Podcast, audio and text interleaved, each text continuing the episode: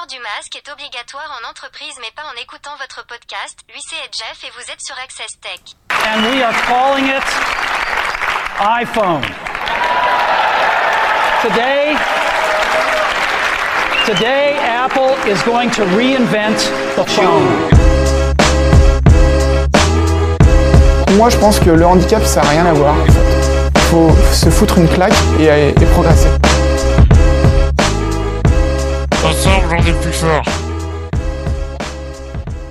Bonjour à tous et bienvenue dans votre podcast Access Tech en ce 8 septembre 2020. Je vous rappelle, on se retrouve désormais tous les 15 jours pour faire le point sur l'actu tech accessive et inclusive et faire de façon large un point sur les nouvelles technologies. Alors cette semaine, je tenais à vous remercier pour ceux qui ont été présents sur euh, le nouveau podcast All Inclusive sur le répit, la rentrée scolaire et des vacances peu ordinaires. C'est un beau succès, merci à vous. Alors euh, c'est un podcast qui traite des sujets de façon large, la société, l'actualité, et forcément étant moins dans un sujet un peu spécifique, le démarrage a été très intéressant. Je vous donne donc rendez-vous début octobre pour un nouvel épisode de All Inclusive. Cette semaine, dans le numéro d'Access Tech, nous parlerons de Neuralink. Alors, Elon Musk a-t-il l'intention de faire de nous des cyborgs ou euh, cette invention pourra-t-elle révolutionner la science et donc peut-être venir en soutien à certains types de handicap Nous parlons d'OVNI, euh, qui va rendre la trottinette accessible. Nous parlerons de masques connectés. Et oui, on en parle. Je vous présenterai Julien Collat dans le portrait euh, Access du moment. Nous parlerons d'autodétermination pour ceux qui nous ont écoutés au mois de mai et ceux qui ont été à l'écoute d'All Inclusive. Nous ferons un petit focus sur un événement à venir et on essaiera de définir qu'est-ce que la RGPD. FBI la fausse bonne idée. La fausse bonne idée du moment selon moi est la sortie et l'annonce par LG euh, d'un masque connecté. Alors on, en a parlé à l'épisode précédent, hein, les objets connectés font immersion dans notre quotidien, mais en cette période de pandémie, LG a mis au point un masque connecté, donc qui n'est pas encore sorti. Hein. On est sur une annonce, mais qui pourrait, selon la marque, révolutionner l'approche en tout cas euh, des masques en tissu ou chirurgicaux qui sont utilisés dans la rue, les endroits clos ou mal aérés, mais qui finissent souvent sur nos trottoirs. Donc c'est une démarche en tout cas qui, au premier abord, le, fait d'avoir un, masque à usage unique et, qu'on peut garder dans le temps est une bonne démarche. Donc en fait, ce masque est construit comme un purificateur d'air portable qui va donc comprendre deux filtres EPA H13 similaires aux filtres utilisés donc dans les purificateurs d'air qu'on trouve dans nos maisons, par exemple euh, la, la, célèbre marque des aspirateurs. Alors, euh, dans ce masque, euh, ils ont installé un système de lampes à UV LED, donc qui sont déjà utilisés dans des blocs opératoires, de façon à, éliminer les bactéries et autres virus. Alors, par contre, à noter, LG n'a toujours pas obtenu de certification anti-Covid-19 et donc aujourd'hui on ne peut pas imaginer que les gouttelettes du coronavirus seront totalement bloquées par ces filtres. Alors dans ce masque, donc dans lequel on imagine une efficacité à 100% euh, à court moyen terme, euh, il y a un capteur qui va permettre d'ajuster la vitesse du ventilateur. Alors plus précisément, il y a deux ventilateurs et un capteur respiratoire. Donc dans ce masque, alors pour le fonctionnement, les capteurs détectent le cycle et le volume de votre respiration et permettent ainsi d'ajuster les ventilateurs avec trois vitesses différentes. En somme, les ventilateurs s'accélèrent automatiquement pour faciliter l'entrée d'air et ils ralentissent pour réduire la résistance lors de l'expiration pour faciliter la respiration. Alors en quoi ce masque est-il connecté? Alors une application qui est mise en place pour détecter l'efficacité des filtres. Alors ce, comme tout support embarqué, euh, donc il y a une batterie donc dans le, masque forcément, avec une autonomie annoncée de 8 heures pour une utilisation peu exigeante. Donc on parle d'une température euh, extérieur de 25 degrés, mais qui peut se réduire à 2 heures seulement dans des conditions un peu plus complexes, par exemple des endroits clos et bondés ou transports en commun qui donc solliciteraient plus facilement les ventilateurs et les capteurs de ce masque. Donc l'application LG Think disponible donc sur le Play Store et iOS lors de la sortie du produit vous indiquera par notification lorsque les filtres doivent être remplacés pour avoir de meilleures performances et euh, une meilleure protection. Donc deux inconnus à ce jour. Date de sortie, prix et disponibilité. On parle d'une arrivée au quatrième trimestre de cette année. Alors, pour moi, en quoi est-ce une fausse bonne idée? Je me vois mal porter un masque avec des ventilateurs, un système de batterie, avec une autonomie aléatoire de 2 à 8 heures. Donc il va falloir se balader avec la batterie portable pour recharger le masque. Voilà, donc euh, c'est déjà compliqué de porter un simple masque à usage unique. Donc un masque qui se recharge, sur lequel il faut avoir euh, utilisé une application, je pense que c'est pas ce qui est le plus accessible et c'est peut-être pas le plus utile, en tout cas à court terme, pour régler le problème de Covid-19. News Tech, Neuralink Révolution ou Aliénation?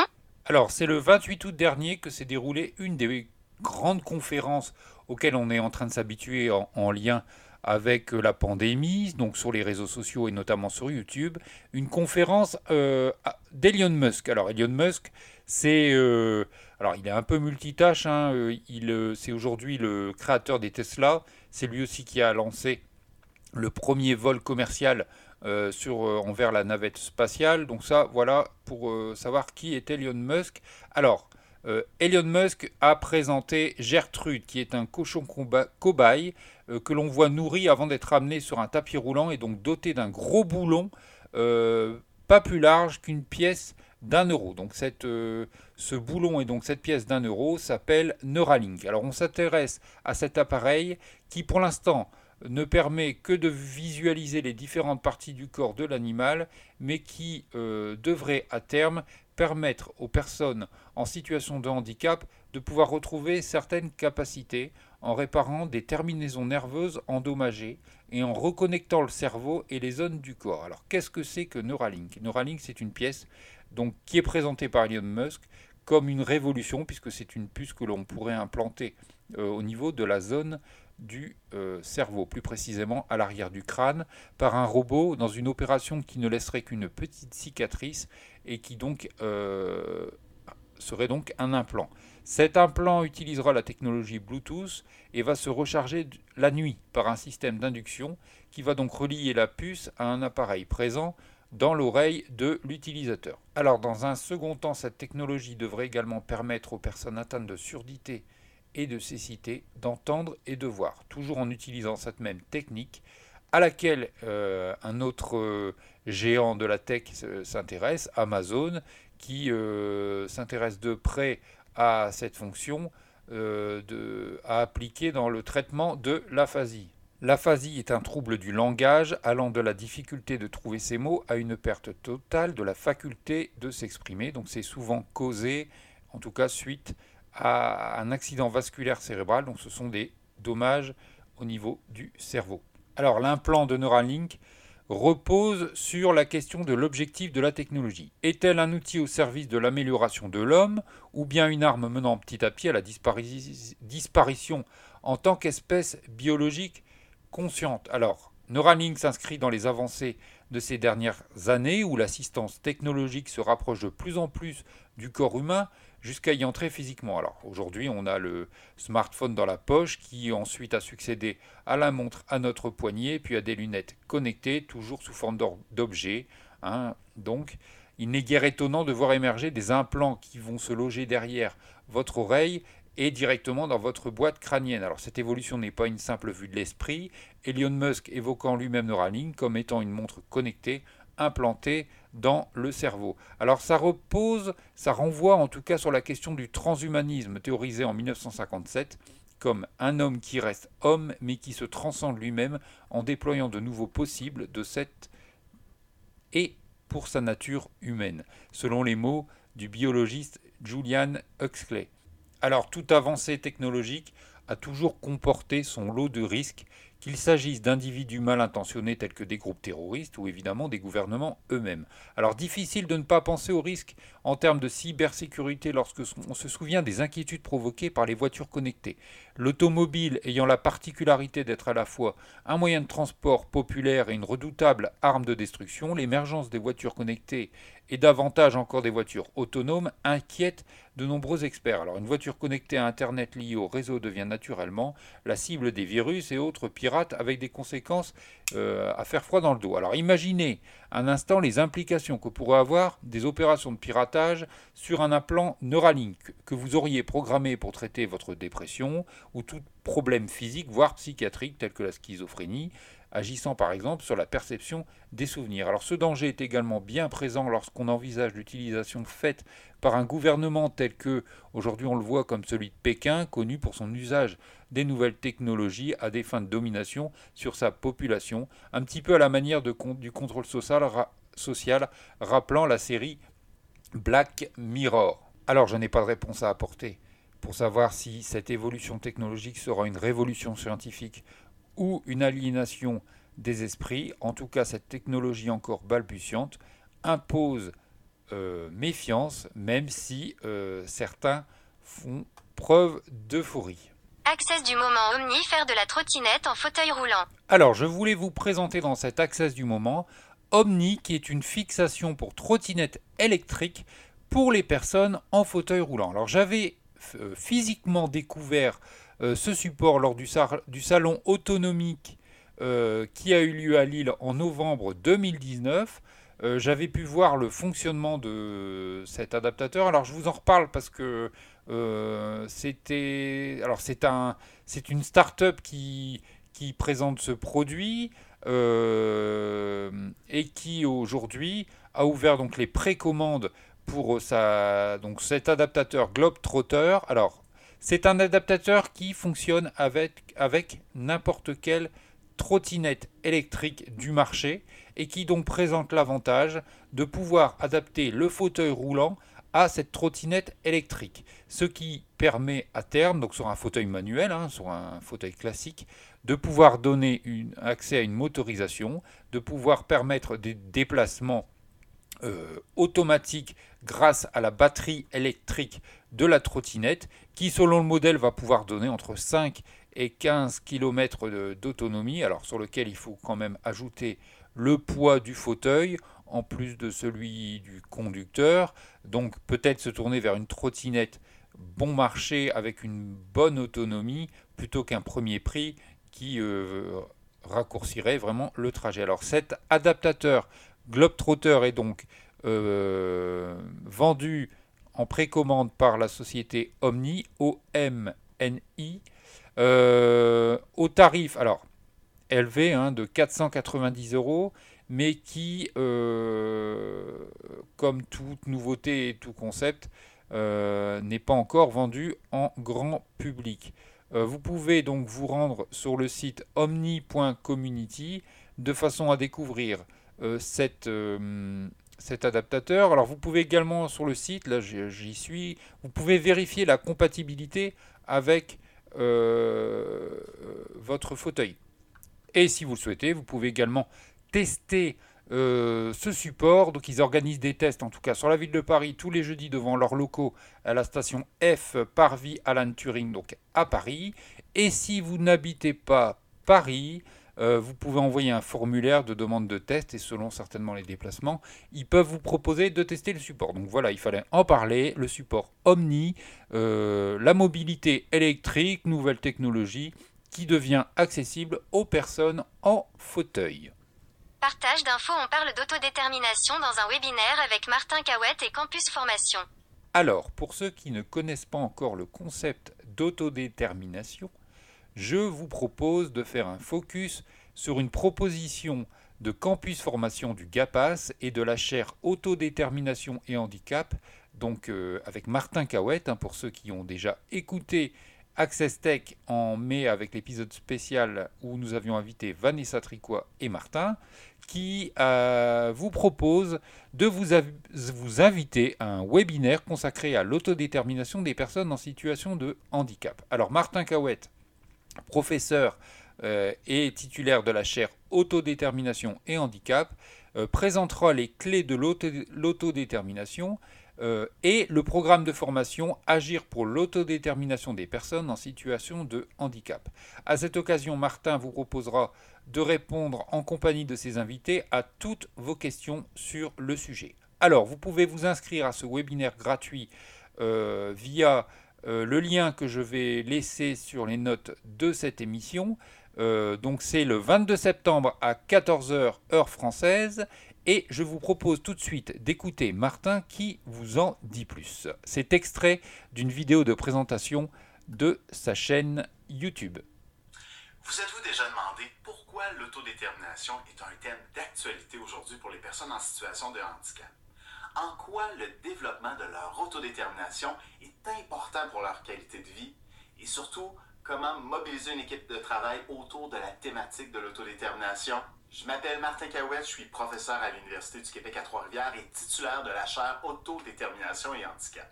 Depuis plus de dix ans, je forme des équipes de travail en France et au Québec à l'autodétermination, en plus d'y consacrer l'essentiel de mes activités de recherche. Je répondrai à ces questions et bien plus encore lors du webinaire Agir pour l'autodétermination, organisé par Campus Formation le 22 septembre prochain à 14h heure de France. En plus d'en apprendre sur les clés de l'autodétermination, je vous présenterai le programme Agir pour l'autodétermination, un programme qui vise le développement de pratiques d'accompagnement qui valorisent l'autodétermination. C'est un rendez-vous. C'est quoi la RGPD Alors la RGPD, c'est un règlement qui, donc le règlement général sur la protection des données, qui s'applique aux organismes publics et privés qui vont traiter vos données personnelles. Vos données personnelles, ce sont votre prénom, votre nom, votre numéro de téléphone, euh, votre voix, votre image, euh, tout ce que vous pouvez afficher sur les réseaux sociaux, mais également euh, vos habitudes de consommation en lien avec toutes les applications que vous pouvez utiliser, Amazon, enfin toutes les applications de commande en ligne. Alors cette réglementation impose aux entreprises de pouvoir agir selon votre consentement.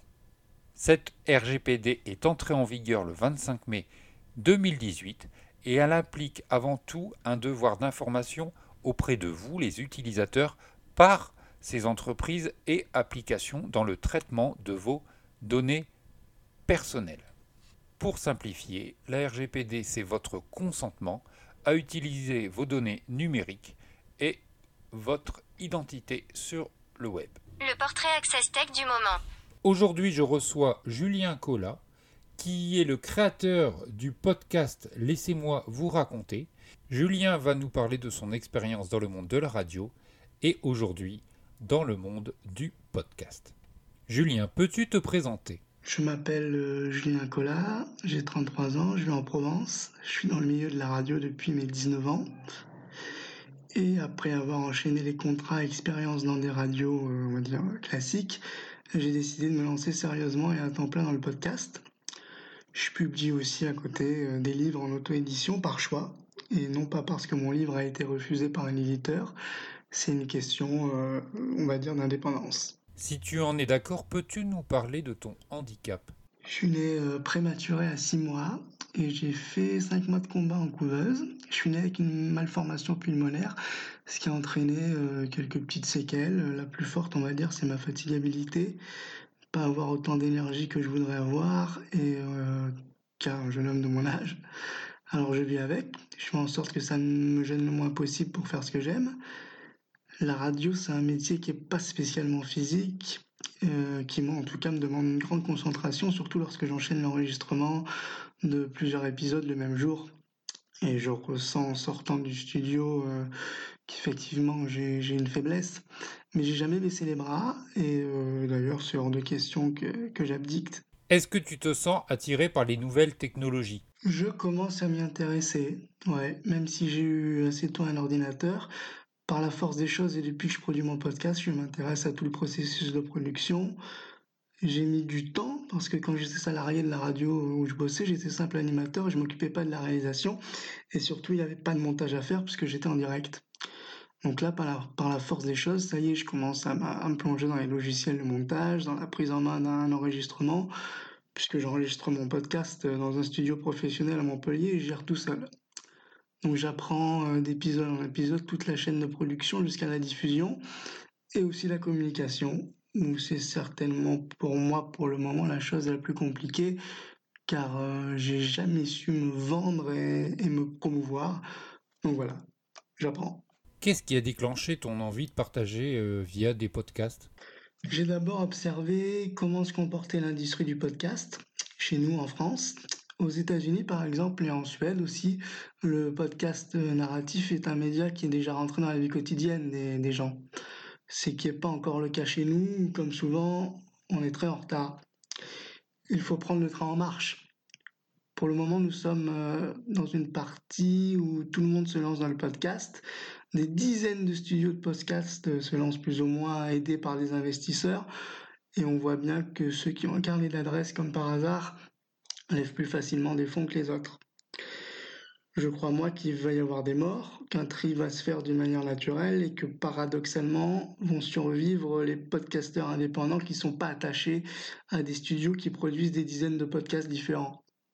Je pense que la stratégie de développement, au maximum, une seule marque, un seul podcast, et se spécialiser sur une thématique va faire que l'on va sortir ou pas du lot.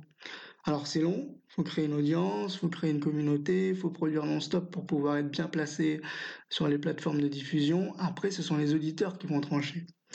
Mais cette stratégie de s'occuper à fond d'un seul podcast me semble la bonne démarche pour entrer dans le radar des auditeurs et des sponsors potentiels.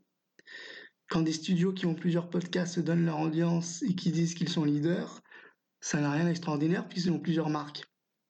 Alors qu'un podcasteur indépendant qui n'a qu'une seule marque, qui a une plus petite audience, je crois à mon sens, c'est une audience plus affinitaire et donc plus intéressante pour les agences publicitaires.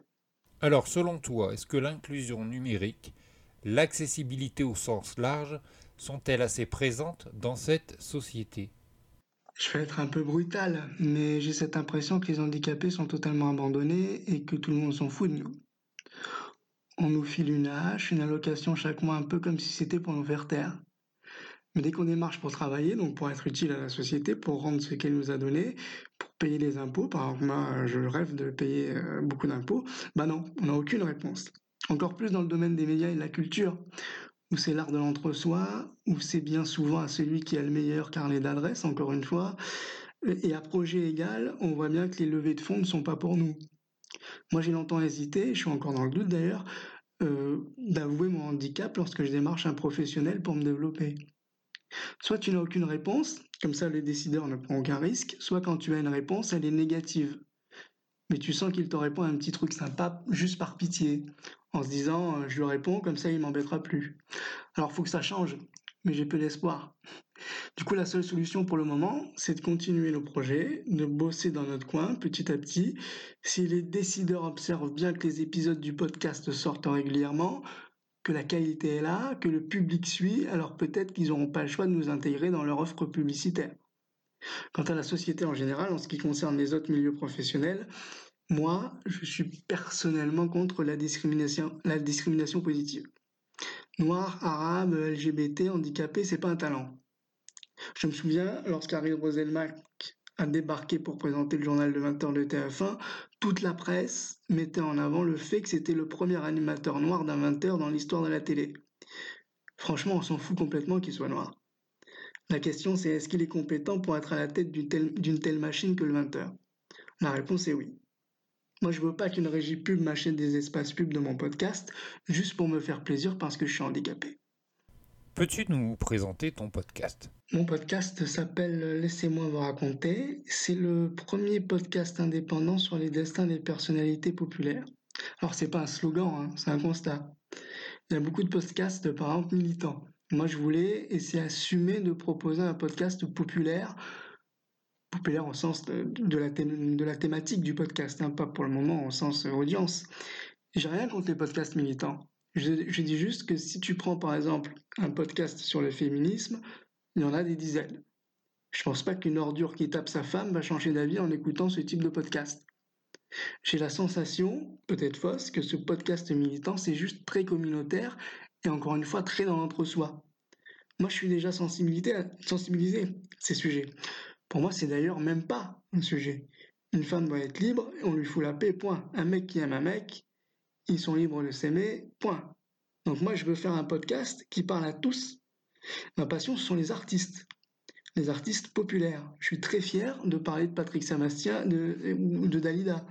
Et il y a beaucoup de mépris envers ces artistes et aussi de leur public. Moi, je veux, je veux parler à ce public-là. Moi, je veux faire un podcast positif. C'est, et j'assume complètement, des hommages. Je ne critique pas, euh, je mets en avant. Je dis pas que j'apprécie tous les artistes. Je dis pas que j'écoute Patrick Sébastien tous les jours. Je suis plus Ferré et Brel. Mais ce que je pense n'a aucun intérêt. Mon job, ce n'est pas de dire ce que je pense. Mon job, c'est de mettre en avant des hommes et des femmes qui sont allés au bout de leurs rêves et qui nous laissent pour l'éternité des chansons, des sketchs, des films, des moments de télé. Et je crois aussi, il faudra vérifier, mais je pense être le plus jeune podcasteur à m'intéresser à ces personnalités-là. Et ceux qui m'ont donné envie de faire ce genre de thématique, c'est les Gilles Verland, c'est les Jean-Alphonse Richard de, RTL avec son émission euh, confidentielle. Je me dis qu'ils vont peut-être un jour partir en retraite et qu'il faut modestement qu'un jeune prenne la relève pour justement que ces artistes ne se perdent pas dans l'histoire. Consacrer un épisode à Teddy Vrigno, dont ce nom ne parle pas grand monde, moi j'en suis très heureux. Je vous propose d'en écouter un extrait. Que sont mes amis devenus que j'avais de si prétenus et tant aimés Ils ont été trop clairsemés. Je crois, le vent les a ôtés. J'imagine que ça vous arrive souvent de repenser au bon moment de votre vie et plus précisément à ce que vous avez vécu avec vos amis et vos amours. Il y a un adage qui dit que certaines rencontres ne se font pas par hasard, que vous avez beau tenter de contourner votre destin, il vous rattrapera quoi qu'il arrive. Guy lui, en a croisé un grand nombre sur son chemin, des hommes et des femmes qui ont jalonné sa vie il fait de lui l'homme qu'il est devenu. Avec ses provocations, ses engagements, ses colères, sa tendresse, son humour qui n'épargne aucun puissant, lui l'homme de gauche certes, mais qui ne se faisait pas d'illusions. Pour cet épisode, je vous propose de nous focaliser sur une femme et un homme dont le ombre planera durant toute la vie de l'humoriste qui ne se remettra jamais vraiment de leur disparition. Sophie Daumier, l'une des femmes de sa vie avec qui il rencontrera le succès, de l'autre, Pierre Desproges, l'ami de toutes les bêtises. Les deux seront fracassés par le destin. Laissez-moi vous raconter l'histoire d'un mélancolique qui aurait passé sa vie à laisser derrière lui ses amis, ses amours, avant de faire un ultime adieu à la plus belle histoire d'amour de sa vie, la scène. Dis-nous, comment construis-tu tes podcasts? Je travaille toujours de, de, la même manière. Quand je choisis un sujet, une personnalité, je réunis le maximum d'infos et petit à petit j'affine l'angle que je souhaite mettre en avant. Je traite rarement dans un épisode de la totalité du parcours de, l'artiste. Il y a essentiellement deux choses qui m'intéressent chez une personnalité, c'est soit la fin, c'est-à-dire leur, leur, disparition, soit le moment où tout bascule, notamment quand comment il passe de la galère à, à, à quand la porte s'ouvre, quoi, à la notoriété. Ensuite vient la phase de l'écriture de l'épisode. Alors mon podcast fait en moyenne 20 minutes. Ça donne 13 à 16 pages que j'écris en 2-3 jours selon l'histoire, plus les ambiances sonores et les archives à trouver. Ensuite, j'enregistre au studio Doutan, qui est un site coworking à Montpellier. J'enregistre 4 à 6 numéros par session d'enregistrement. Ensuite, je m'occupe du montage, et là, ça me prend 2 jours par épisode. Et la dernière étape, c'est la communication. Mon podcast, euh, j'ai choisi de l'héberger sur la plateforme Ocha. Et à partir de cette plateforme, les épisodes se, se dispersent sur toutes les plateformes classiques, les podcasts, Spotify, Deezer, Apple, euh, etc. Pour le moment, je ne donne pas mon audience. Je peux juste dire que pour l'heure, l'épisode le plus écouté, c'est l'épisode sur Dalida. Et je vise pour Noël euh, 10 000 écoutes cumulées. Je suis en cours d'écriture des, des 10 prochains épisodes que j'enregistre euh, à la rentrée. Il y aura un épisode sur Alain Bachung, un sur Grégory Le Marchal, un autre épisode sur l'émission de, Ruquier, euh, On ne demande qu'à en rire, et, la génération des jeunes humoristes, puis plein d'autres. J'ai une liste de 100 épisodes, et puis euh, depuis cet été, il y a en tout euh, 9 épisodes de dispo. Merci à Julien Collat pour ce partage. Je vous invite à retrouver son podcast Laissez-moi vous raconter. Les liens seront disponibles dans les fiches de cette émission. C'est en tout cas un bel exemple d'accessibilité numérique euh, par l'utilisation des podcasts. Vous savez que j'en suis très friand et une belle réussite inclusive. Merci encore à Julien. On écoute un dernier extrait de son podcast avant que vous puissiez le retrouver sur toutes les plateformes de téléchargement.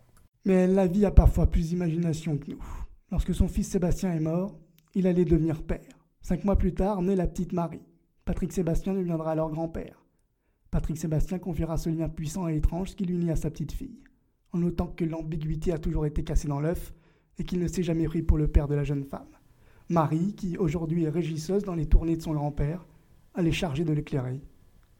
Tout un symbole. Merci à Julien pour cette interview. Je vous invite à aller écouter donc le podcast de Julien Collat, Laissez-moi vous raconter. Je vous invite à vous inscrire pour le webinaire du, euh, Campus Formation et Martin Cahouette, donc les liens de ce podcast et pour cette inscription à ce webinaire sont disponibles sur le site Jeff Tech Lab en note de cette émission. Je vous remercie encore également pour votre euh, présence et participation à notre podcast All Inclusive. Le thème du mois prochain sera le travail euh, des personnes en situation de handicap à l'approche du duodé. Je vous donne rendez-vous donc dans 15 jours pour le prochain épisode d'Access Tech. Je vous donne également rendez-vous dans les prochaines semaines pour un nouveau podcast. La troisième place, j'en ai parlé dans All Inclusive. La troisième place, c'est un lieu, un tiers-lieu qui va ouvrir prochainement sur la ville de Roubaix. Euh, c'est un projet coporté par la cordée éducative Aurore Ferré, entrepreneuse euh, indépendante.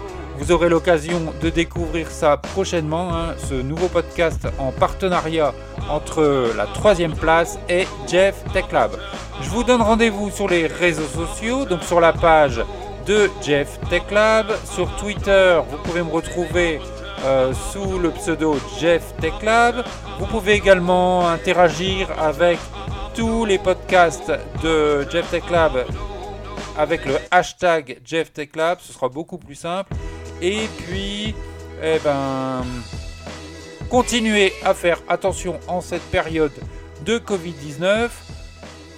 J'attends toujours vos retours sur Mobalink, j'en ai eu quelques-uns, on en reparlera prochainement puisque c'était le, test Access du moment de l'épisode précédent. Allez, je vous souhaite une bonne quinzaine.